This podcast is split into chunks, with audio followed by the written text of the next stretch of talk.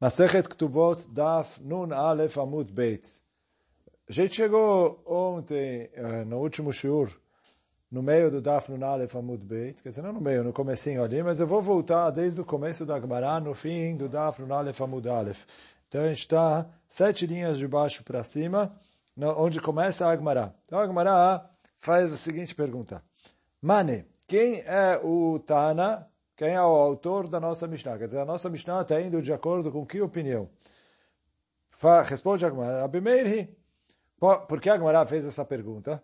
Que no começo a Mishnah escreveu que se a mulher não tem uma ktubá, ela tem o direito de cobrar pelo menos uma nemataim, ou 100 moedas de prata, ou 200 moedas de prata, que Hamim tiknu como valor mínimo de ktubá. Então fala Gemara, que a nossa Mishnah tem que ir de acordo com o Rabi Meir. Por quê? De amar, apochet lebtulá mimataim velal maná mimane arezo beilatznut. Que se a pessoa não tem uma ktubá, pelo menos nesse valor, a relação que ele tem com a esposa é uma considerada uma relação proibida. É proibido ele ficar casado com a esposa sem ter é, uma ktubá. Então, fala Agmará aqui, tem que ser que a nossa Mishnah é Rabi Meir. Por quê? De acordo com Rabi agora como vai falar, de ir Rabi Uda, o Rabi Uda que discute com Rabi Meir, Amar, ele fala o seguinte, Ratzah, Matayim, Vei Kotev Et Kabalte. Se ele quiser dar uma ktubá menos do que 100, ou menos do que 200 para Betulá, ele falou, ele escreve para a mulher uma ktubá de 200, e ela escreve um recibo que ela já recebeu 100. Tipo, mesmo que é mentira, ela não recebeu nada. E fala a Beuda que não tem problema. Ele continua casado com ela, normal. Não tem nenhum isur nisso.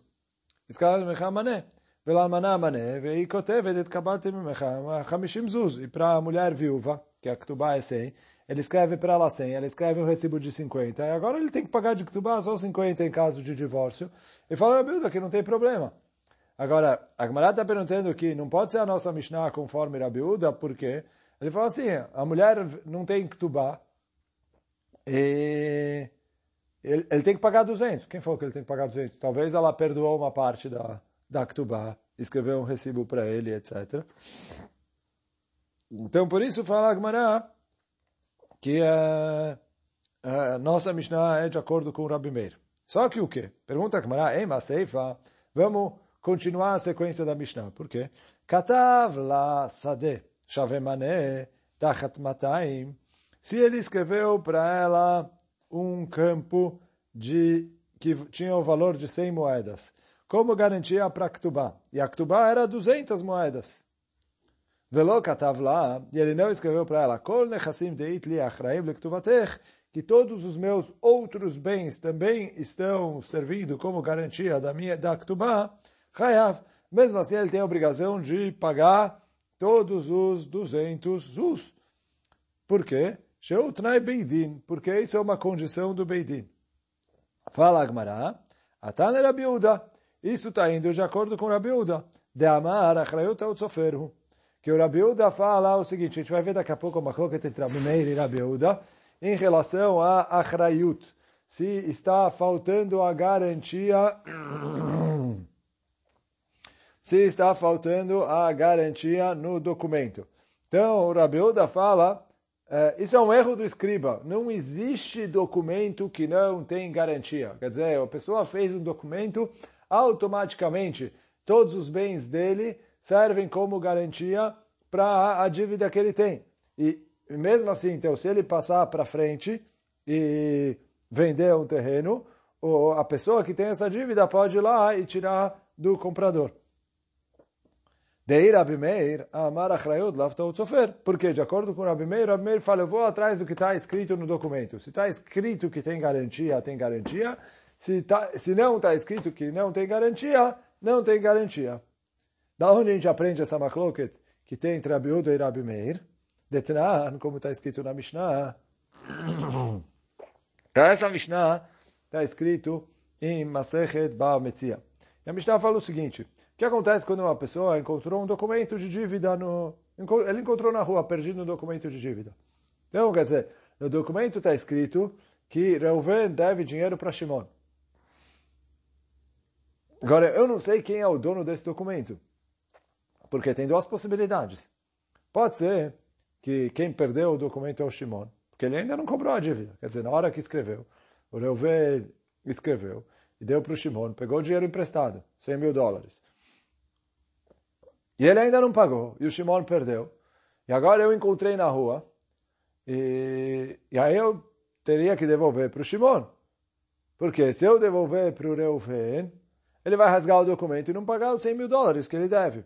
Só que tem uma outra possibilidade, o quê? Que na verdade o Reuven já pagou a dívida. E se ele já pagou a dívida, o Shimon devolveu para ele o documento. Em vez de rasgar imediatamente, ele ia levar para casa, sei lá o que, que ele ia fazer. E aí ele acabou perdendo o documento. Agora sim, se eu devolver o, o documento para o Shimon, ele vai poder cobrar outra vez 100 mil dólares. Então, eu não sei para quem devolver. Então, por isso fala a Mishnah que ele não devolve para ninguém. Só que, e aí é o, o caso que a Mishnah vai trazer agora é, qual que é a lei se vem o Reuven e fala, eu ainda não paguei?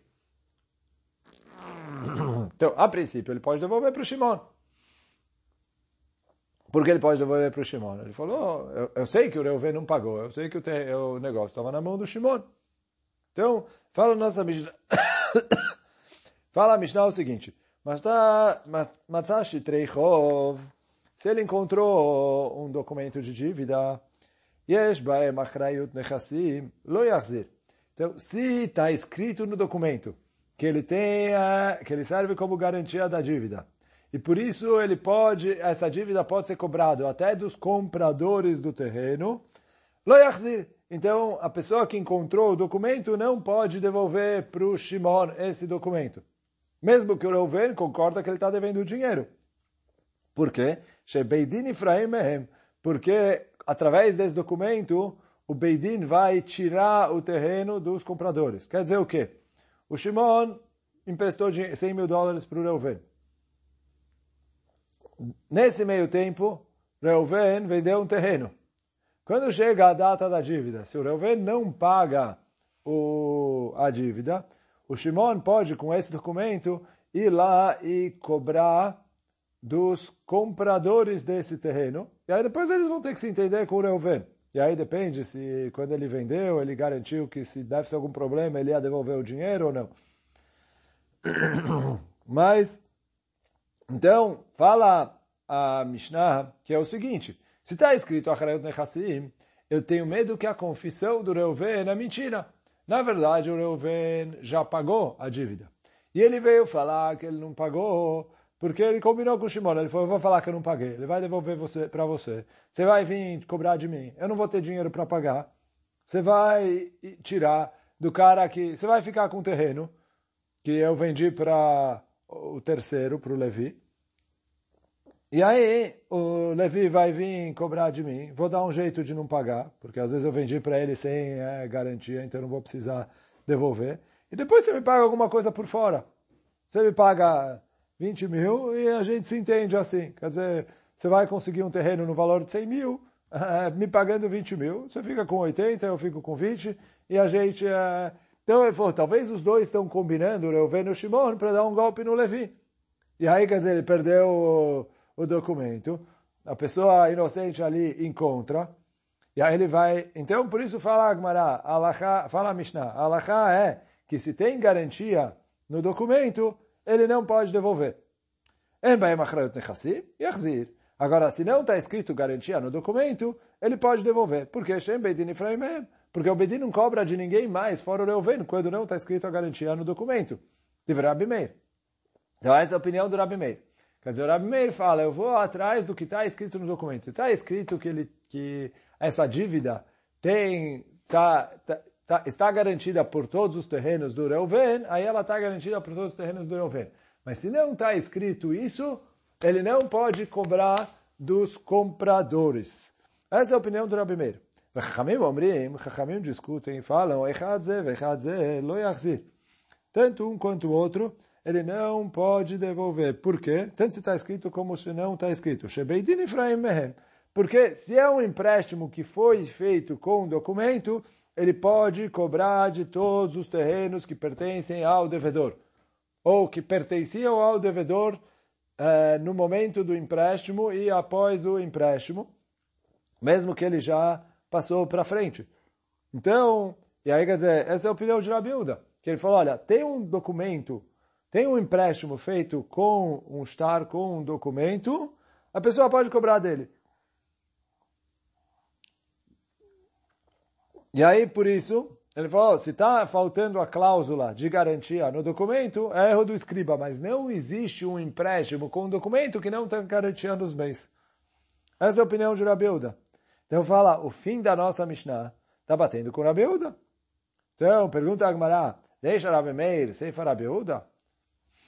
O começo da Mishnah vai de acordo com o Rabi Meir, o fim da Mishnah vai de acordo com o Rabi Uda, isso é falta de coerência. A própria Mishnah tem que ir de acordo com uma opinião, ou Rabi Meir ou Rabi Uda, não dá para é, ficar com o pé de cada lado.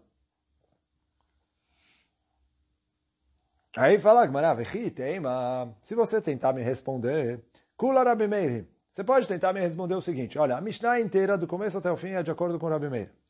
Veshan Rabi Meir, ben ktuvah lishtare. E o Rabi Meir fala assim, olha, num, num empréstimo, a garantia, eu vou atrás do que está escrito no documento. Tem garantia ou não tem garantia? Ktubá sempre tem garantia. Você pode tentar me falar isso. Só que, fala Gamara, eu não vou aceitar essa resposta. Por quê? O Mishanele, será que o Rabi Meir faz diferença entre Ktubá e um outro tipo de empréstimo? Vehatanya, por que não? Está escrito na Braita o seguinte, Hamisha govim. Então, tem cinco tipos de dívidas que elas não cobram do... que elas cobram só mina mechurarim. Mechurarim é o que está líquido na mão do devedor. Mas eu não posso ir atrás dos compradores do bem, dos bens para executar eles. Tem cinco tipos de dívidas. Velohem. Então, essas são as dívidas perot, veshevach perot. Então, as frutas, quer dizer, quando alguém tem que pagar os frutos de um terreno, e aí ele vai cobrar isso de outra pessoa, tipo, ele pegou e comeu as frutas, etc. E shevach perot, que isso é, assim, o... digamos que uma pessoa roubou um terreno, ele foi lá e vendeu. Então, o Reuven comprou do ladrão esse terreno, que pertencia ao Shimon. O ladrão foi lá, roubou o Shimon e comprou o e deu o, o e vendeu o terreno para o Reuven.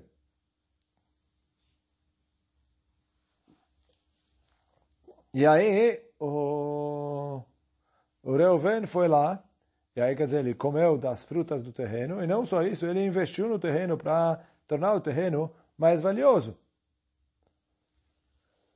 Então, o, o Reuven comprou esse terreno do ladrão e ele uh, investiu nele e comeu frutas. Aí depois aparece o Shimon e descobre isso, vai no Beidin. Então, ele obviamente tem o direito de uh, tirar o terreno do, do Reuven, porque ele é o dono verdadeiro do terreno. Só que o Reuven volta para o ladrão e fala, olha, você me vendeu, eu te paguei, eu quero meu dinheiro de volta.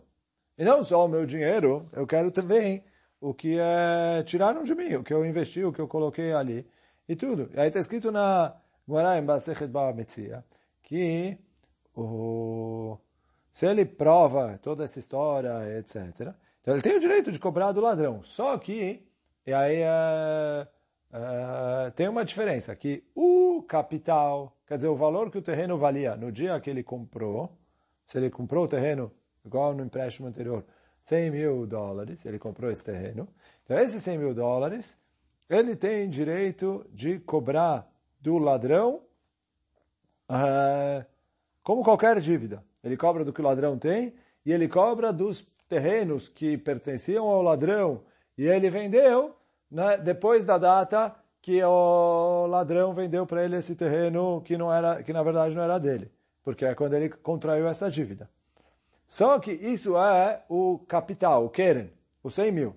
Agora, todo o dinheiro que ele investiu nesse terreno e as frutas que ele tinha nesse terreno e que tiraram dele, ele tem o direito de cobrar do ladrão, mas ele cobra só do dinheiro líquido que está na mão do ladrão. Mas ele não pode pegar os bens que o ladrão passou para frente, quer dizer, dos bens que o ladrão vendeu. E por que não? Está uh, escrito na Gemara, Masechet Gitin, que essa é uma takaná que Chachamim fizeram me prete kuna olam.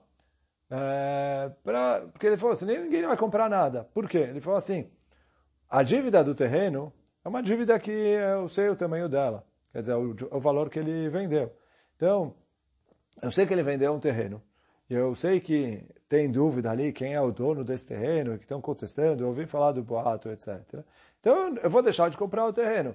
Se eu uh, presto atenção e falo, olha, não tem, o cara não tem o nome sujo na praça, etc., eu vou comprar o terreno, mas eu sei que eu estou arriscando ali o nome dele. E aí, qual que é o meu risco? O que ele pode ter de dívida? O que, que ele pode ter de dívida?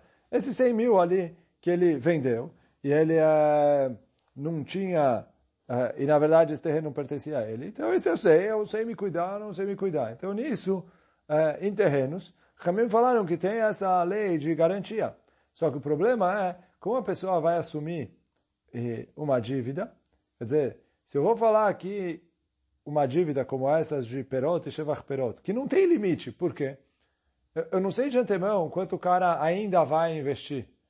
Então, eu falo, olha, o risco dele está em é, 300 mil dólares. Eu sei que eu estou deixando, que eu, quando eu vou comprar dele, eu sei que ele ainda tem bens, então eu posso confiar. Aí eu faço a conta, eu compro dele o bem. Ele falou, mas depois a dívida dele sobe muito. Ele falou, e vai buscar. Então, as pessoas não têm como se cuidar nesse tipo de coisa. Então, por isso, dívidas que não têm um valor definido, que esse é Perot e Shevach Perot, depois a gente vai ver mais um caso que é assim, que não tem um valor definido, ele não pode pegar das garantias que passaram para terceiros. Então, por isso, ele falou, apesar de que o próprio valor do terreno, ele cobra de terceiros, quer dizer, do terreno que está ali como garantia, mas o resto da, o resto da dívida, não. Então isso é perot veshivach perot. Ve'amekabel alav lazunet ben ishto bat ishto. Então, ele falou, a pessoa que recebeu sobre si, que ele vai sustentar o filho da esposa ou a filha da esposa. É a mesma coisa, é, que eu não sei quanto tempo ele vai sustentar eles. Então, também é, uma, é um é um valor que que não tem limite, não dá para calcular quanto tempo ele vai é, quanto ele vai ficar e por isso por ser um, um, um valor que não tem um limite fixo, ele não cobra dos meshubadim, dos bens que o devedor vendeu e passou para a mão de terceiros, e outras pessoas compraram. Então, isso foram os primeiros três que só pode comprar dos bens que estão líquidos na mão do devedor e não dos bens que o devedor vendeu para terceiros. Veget chov, e um documento, e um, uma dívida com um documento, mas que não está escrito no documento uh, que é, tem garantia sobre todos os bens. O ktubat isha shem e uma ktubá de mulher, né? uma ktubá que não está escrito também que tem garantia sobre todos os bens. Então esses são os cinco que podem cobrar do que está líquido na mão do devedor, mas não dos bens que foram passados para a mão de terceiros. Fala lei de amar achrayut lavta. Quem é a opinião que fala que em documentos de dívida, eu, uh, se não está escrito achrayut, não tem achrayut, eu vou atrás do que está escrito no documento. É Rabi Meir. Então, eu tenho que falar que essa braita era Rabi Meir. E essa braita falou que em Ktubá também, se não está escrito garantia sobre bens que estão passaram para a mão de terceiros, não tem garantia em bens na mão de terceiros. Vekatane Ktubá Tisha. Então, por isso fala não dá para responder que Rabi Meir fala que tem diferença entre um, uma dívida baseada no empréstimo e uma dívida de Ktubá, por causa dessa braita. Então aí fala Agmará duas respostas. E Baitem Rabi Meir, e Baitem Rabi Uda. Dá para explicar a nossa Mishnah de acordo com Rabi Meir inteira, ou ela inteira de acordo com Rabi Uda. Então, começa a Gemara falando. E Baitem Rabi Uda, Você pode explicar a Mishnah inteira conforme o Rabi Uda, Atam katvaleit kabalte. Se ele vem com um recibo na mão, então aí é, eu falo que ele diminuiu a ktubá. Acha lokat valeit kabalti. Aqui que ele não tem nenhum recibo na mão, a ktubá é o que Ramim decretaram em o 200. Então é verdade que a mulher pode perdoar a ktubá de acordo com uh, a Beuda, mas para eu considerar que a mulher perdoou a tem que ter algum documento, alguma coisa. Como o Rabeuda falou. Se eles combinaram, etc., ela perdoou uma parte da ktubá, então ela precisa escrever um recibo para ele. Olha, já recebi 100. Então mesmo que ela não recebeu nada, ela pode escrever um recibo mas, pô, se ele tem um recibo na mão, ele não paga 100. E aí ele tem que pagar só o 100 que está faltando. Mas se ele não tem recibo na mão, ele tem que pagar todos os 200. E aí com isso a gente explica o começo da Mishnah, e o fim da Mishnah a gente falou que bate 100% com Rabiuda. Vei baitei Marabi Meir, mai hayav de katane, mina mechurarim. E se você falar que a Mishnah é Rabi Meir, e a gente falou que está escrito, se ele não escreveu que, vai, que tem garantia em todos os bens deles, mesmo assim ele tem a obrigação de pagar. Fala, Agmará, é verdade que ele tem a obrigação de pagar, mas não está escrito na Mishnah que ele tem a obrigação de pagar com os bens que ele passou para terceiros. Ele falou, ele, é, é, ele, tem que pagar a dívida que ele tem com a esposa. Quer dizer, o bem que ele colocou como garantia, está como garantia, sim. Esse terreno, mesmo que ele vendeu para outra pessoa, etc. Porque ele está escrito na Ktubá. O que não está escrito na Ktubá, os terrenos que ele vendeu, acabou, a mulher não tem mais como cobrar deles. Mas o dinheiro que está líquido, ou os terrenos que estão na mão do devedor, no caso o marido, aí sim ela pode cobrar isso que está escrito na Mishnah, que é Hayav. Quer dizer, do, ela tem que, ela paga dos bens que estão mechurarim, quer dizer, os mneichorim, quer dizer, os bens que estão junto com o marido. Com isso a gente chegou no dois pontos.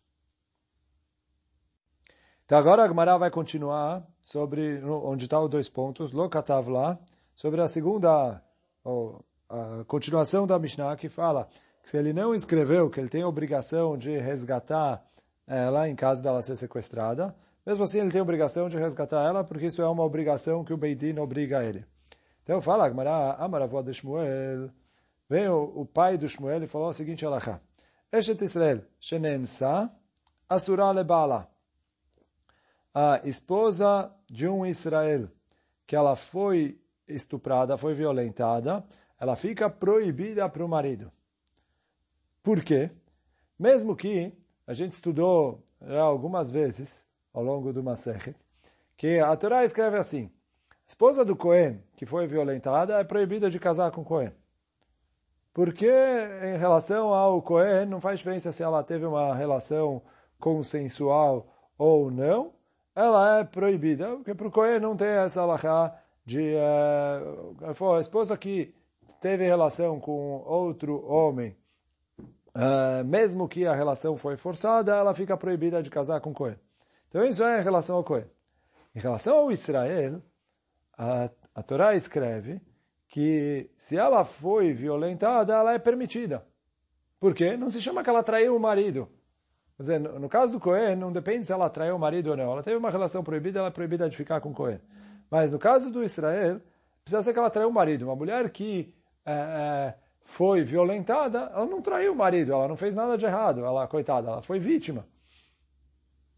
Só que vem o pai do Shmuel e ele fala a seguinte coisa que se ela foi violentada, eu não sei, quer dizer assim, por mais que no começo o cara pegou ela à força e obrigou ela a fazer, fala o, o pai do Shmuel, beones beratzon.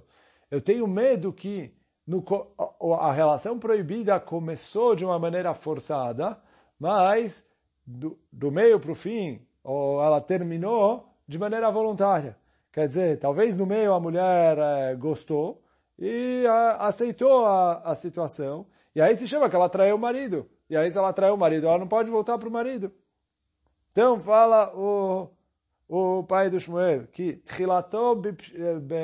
ones. Se ela começou a relação de uma maneira forçada, Vesofo beratzon, mas no final da relação foi voluntário, ela fica proibida para o marido. E tive Rav avó de Shmuel. Então perguntou Rav para o pai do Shmuel, que está escrito na nossa Mishnah, Im tishtevai, evarkinach, se você for sequestrada, eu vou resgatar você, e eu vou ficar, vou colocar você de novo como minha esposa. Você está falando, e aí, nossa Mishnah está falando em Eshet Israel, porque Eshet Cohen, a Mishnah falou que é diferente. Mas, no caso da esposa do Israel, falou, olha, eu vou resgatar você e pegar você de novo como esposa. O que, que eu vejo? Que uma mulher Israel que foi violentada pode voltar para o marido. Ishtik. Então ele ficou quieto, não tinha o que responder. Cara, Arav de Shmuel. Então Arav falou sobre o pai do Shmuel. O seguinte atzru bemilim. As pessoas importantes ficaram é, sem palavras.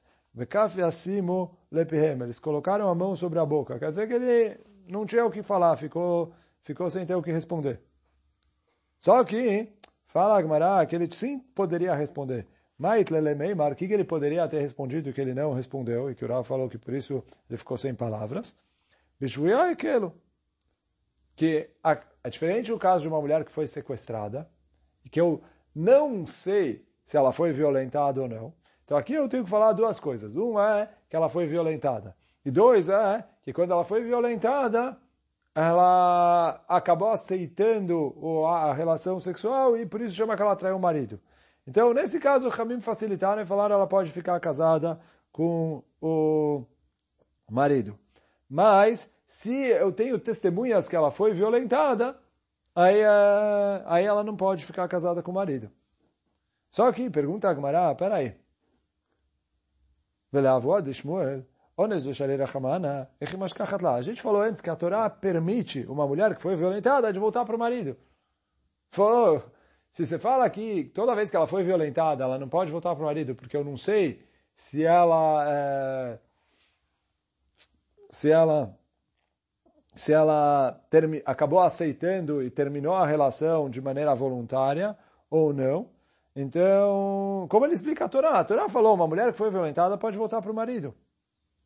Então responde a Gemara, não, não. Kegon, de Kamre, Ele falou, as testemunhas que viram ela sendo violentada, falaram, ela gritou, clamando por ajuda do começo até o final. Então eu sei que ela foi violentada desde o começo até o final. Aí ela pode voltar para o marido. Mas, quando ela gritou no começo, e depois ela parou de gritar, então ele falou, eu tenho medo que ela acabou terminando de maneira voluntária, e por isso ela se chama uma esposa que, pela dúvida que traiu o marido, pela dúvida ela não pode mais ficar casada com o marido. Só que fala Gmaral, pliga de Rava, que o pai de Shmuel discute com o Rava. Por quê? De Amarava. O Rava falou, Kol shetchilata beones, besof beratzon, se ela começou de maneira forçada, mesmo que ela terminou de maneira voluntária, isso é considerado que ela foi obrigada. E falorava mais que isso. Vá filho E mesmo se depois, no meio da relação, chegou ajuda para tentar salvar ela, no meio do estupro. E ela fala, não, deixa ele aí. Por quê? Sheil male niskakla e que ele falou que se ele não tivesse obrigado ela, ela ia ter pago para ele para ficar com ela. Fala orava, mesmo assim ela é permitida, muteret. Maitama, e etziral bechá. Falou, ela, ela não queria atrair o marido. Ela começou de maneira forçada. Depois que ela começou de maneira forçada, ela, é, ela começou a sentir o prazer físico da relação e ela perdeu o controle. Então ele falou assim, quando ela perdeu o controle por causa do prazer, isso é considerado, ele falou assim, se ela procurou isso desde o começo, aí ela traiu o marido. Mas se ela começou de maneira forçada e depois ela perdeu o controle, ela quer terminar a relação, então ele foi, isso ainda se chama que ela foi obrigada. E por isso ela é permitida para o marido. Ela quer como Rava. Fala, Gamara, Tânia, que vai ter Rava. Tem uma braita que fala igual Rava. Veilonit passa a surá. Então está escrito em relação à mulher sotá que traiu o marido que ela não foi pega à força, ela é proibida. E aí fala, Hanit passa, muteret. Se ela foi pega à força, ela é permitida. Veja acheret, Shafal Pishelonit passa, e tem outra mulher, que mesmo que ela não foi pega totalmente à força, ela é permitida, e muteret, vez ozo, quem é ela? Kol shetchilata beones vesofa beratzon. A mulher que no começo foi obrigado e o fim da relação foi consensual. Quer dizer, ela, ela, o cara pegou ela à força, começou a ter a relação com ela à força. Então, mesmo que no meio do estupro a mulher aceitou a situação e teve prazer disso e até gostou, quis, foi de maneira voluntária, isso não se chama que ela traiu o marido. Tânia, então já que a mulher trouxe essa braita, vai trazer outras braitas que também estão falando aí em relação à mulher que traiu o marido. Tânia, tem uma outra braita que fala, Veilonit passa asura, que a mulher que traiu o marido. Se não foi pegar a força, ela é proibida. Anit passa muteret. Se ela foi pegar força, ela é permitida. E tem outra mulher. Shafal pinishenit passa surá. E tem uma mulher que mesmo que ela foi pegar força, ela é proibida. Quem que é? Vez Ozo, quem é essa? Eshet Cohen, a esposa do Cohen. Como a gente explicou no começo, em relação ao Cohen, não depende se ela traiu o marido ou não. Ela teve uma relação proibida, mesmo que não foi uh, por uh, vontade dela, e mesmo que ela foi obrigada, ela fica psulá, de, proibida de casar com o Cohen. E, e, se ela já está casada, ela fica proibida de continuar casada com o Cohen. Amar Amar Shmuel, Mishub Rabi Ishmael. E aí a Gemara traz também que o Rav Yehuda, ainda nessa alahá da mulher que traiu o marido, falou em nome de Shmuel, em nome do Rabi Ishmael, Veilonit passa a surah, que está escrito na Torá, quando a mulher traiu o marido. Se ela não foi pegar a força, ela é proibida. Anit passa, se ela foi pegar a força, ela é permitida. Veja acheret, e tem outra mulher, Shafal pishelonit passa, que mesmo que ela não foi pegar a força, muteret, ela é permitida. Vez ozo, quem é ela? A mulher que teve um casamento, que o casamento foi invalidado. Quer dizer assim, digamos o cara deu para ela o casamento, deu para ela o, o anel do casamento. Só que ele colocou uma condição.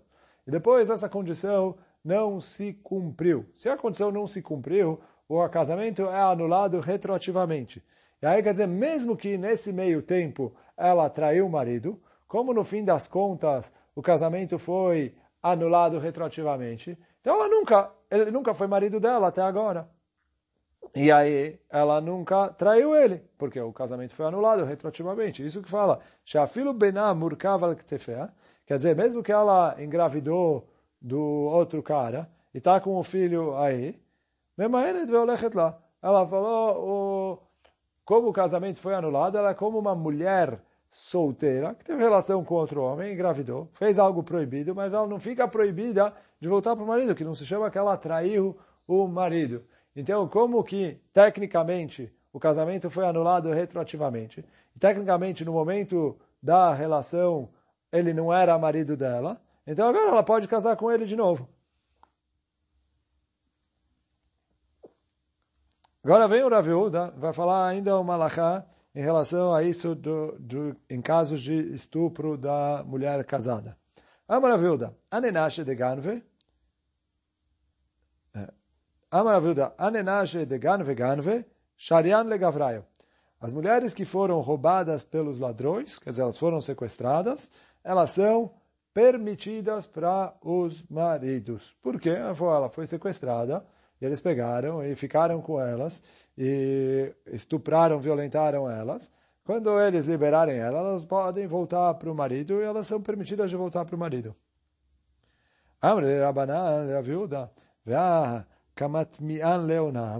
Perguntaram os alunos para a viúva, mas peraí, a gente vê que enquanto elas estão ali com o ladrão, elas trabalham para o ladrão, elas servem pão para o ladrão, quer dizer, parece que elas estão ali de maneira voluntária.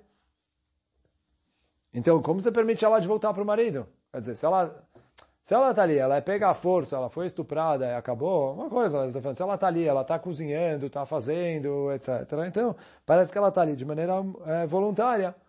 Responde o Raviuda, Ele falou, ela faz isso porque ela tem medo. Ele manda ela cozinhar. Se ela não cozinhar, não preparar, não ajudar, ele, ela tem medo que qual a represália que vai ser? Ele vai, sei lá, bater nela, vai matar ela, etc. Então, por causa disso, ela ela ela faz o que ela faz, mas ela está ali obrigada. Pergunta a Gamara, ah, Kameshalchan leu Gire.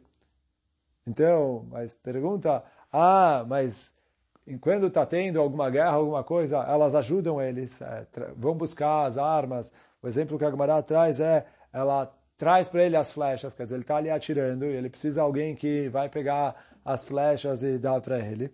E, então, eu falo assim, se ela está ali de maneira forçada, ela quer que ele morra. Por que, que ela vai ajudar ele contra os inimigos dele? Deixa ele morrer e depois ela volta para o marido.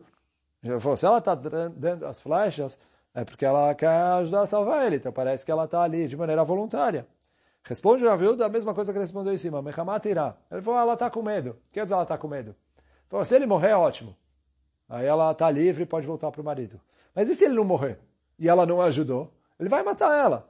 Então ela se sente obrigada, pelo risco de ele não morrer, ele acabar é, sobrevivendo ali o ataque que estão atacando ele, ela se sente obrigada a, a ajudar o ajudar o ladrão para como uma maneira de sobrevivência, mas já que é uma maneira de sobrevivência, então ainda se chama que ela é estuprada, e quando ela for liberada ou conseguir se libertar, fugir, ela pode voltar a ficar com o marido. Só que fala o Raviuda, Vadai, Shavkinu ve'azlan minafshayo asiran. Se o ladrão deixou ela ir embora e ela quis ficar lá com ele, aí acabou. Aí já se chama que ela traiu o marido. Quer dizer, mesmo que no começo ela foi pega sequestrada e, e tudo, se ela, se ele liberou ela para ir embora e ela ficou ali com o ladrão, aí se chama que ela traiu o marido e ela é proibida de voltar para o marido depois. Agora a Agmará vai trazer Tano Rabanan. Mais uma braita em relação a isso. Tano Rabanan. Shevuyem malchut aren kishvuim. Ele falou, as mulheres que foram pegas pelo governo para serem, é, terem relações com o rei, é considerado estupro isso, e elas é, são permitidas para o marido. Genuvei listut enam kishvuim. Agora, se elas foram pegas pelos ladrões, para ter relação ali com, com eles, então elas não são consideradas como sequestradas. A Gemara já vai explicar como funciona. Aí fala a Gemara, ifra. Tem uma braita que fala o contrário, que o quê? As que foram pegas para o rei são, é, é, são proibidas de voltar para o marido. E as que foram pegas pelos ladrões são permitidas. Quer dizer, o contrário. Aqui a gente falou, a que foi pegar pelo rei é permitida. A que foi pegar pelo ladrão é proibida. Tem uma outra braita que fala que foi pegar pelo ladrão, é, pelo rei é proibida, e a que foi pegar pelo ladrão é permitida.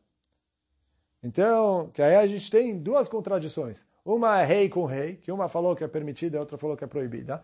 E outra é ladrão com ladrão, que uma falou que é proibida e outra falou que é permitida. Então, fala Agmará, Malchuta Malchut Lokash. A contradição entre rei e rei não é contradição. E aí com isso ele vai explicar as braitas. Por quê? Abe Malchut Hashverosh. Uma coisa é um rei igual a Hashverosh. Mas ele era um rei, era um imperador.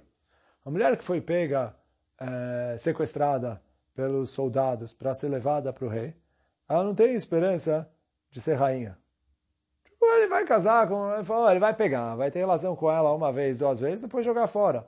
Então, ela é estuprada. Aí não tem jeito.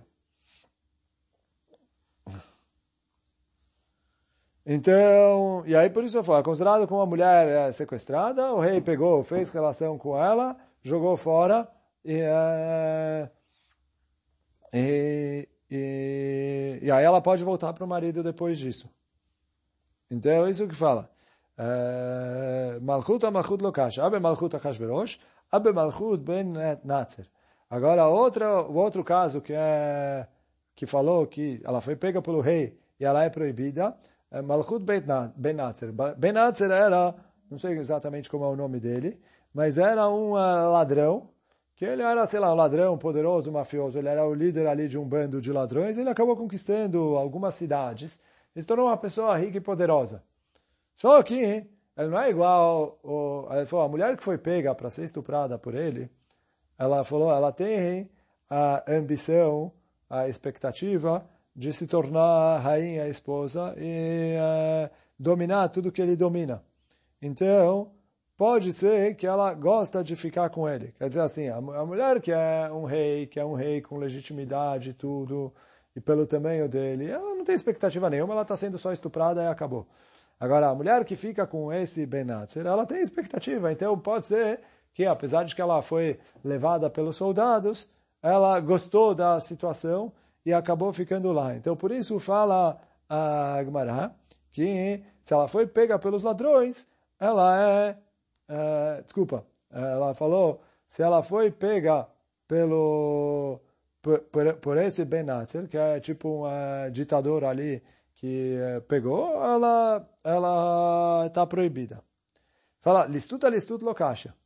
Uh, ladrão com ladrão também não tem contradição. Por quê? Abe Benatzer, abe listim de alma. Uma coisa é esse ladrão Benatzer, que ela fica proibida, e outra coisa é no ladrão normal, que ela fica permitida. Por quê? É igual, aí é qualquer estupro. Aí pergunta a Gamara, peraí, o Benatzer, Atam Karele Melech, Vecha Karele Listim? Ele falou, mas peraí, uma vez você chamou esse Benatzer de uh, rei, na outra braita você chamou ele de ladrão? Ele falou, ele é rei ou ele é ladrão?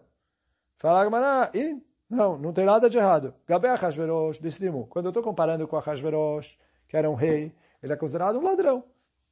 Gabel listim de alma, melechu. Quando eu estou comparando ele com um ladrão normal, ele é considerado um rei, já que ele dominava ali algumas cidades, é, ele dominava uma região.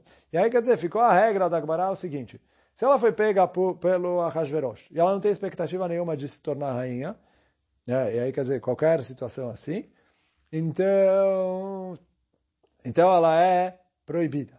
Se ela foi pega por esse Penatzer, que aí ele é um cara que ele é mafioso, ele é ladrão, ele, vai, ele, não, ele, não, precisa pegar uma mulher de sangue azul, ele não precisa pegar uma mulher, é, é, etc.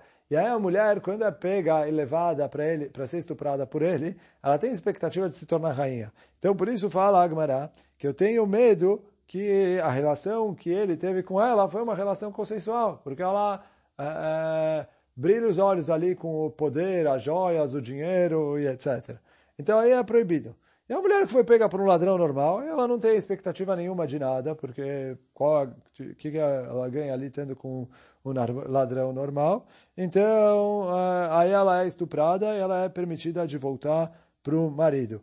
Então, o problema é esse cara, é, ou, ou, quando ela foi pega por um ladrão, que oferece para ela alguma coisa que dá, que, que dá para expectativa que talvez a mulher quis ter a relação com ele, e, né, um cara que é rico e poderoso, mas que ainda a, a mulher tem expectativa. E não é igual ao rei, que ele pega quem ele quiser e, e, e, ela sabe que ela não vai ser a rainha. Então aí, nesse meio termo, ela ficou é, proibida. Se ela foi pega ou por um rei, que é um rei é, que não vai casar com qualquer uma, ou por um ladrão, que também é, a mulher não está nem um pouco afim de ficar com ele, então, um ladrão, um estuprador normal, etc., aí ela está permitida de voltar para o marido. Então, bom, é, hoje a gente fica por aqui.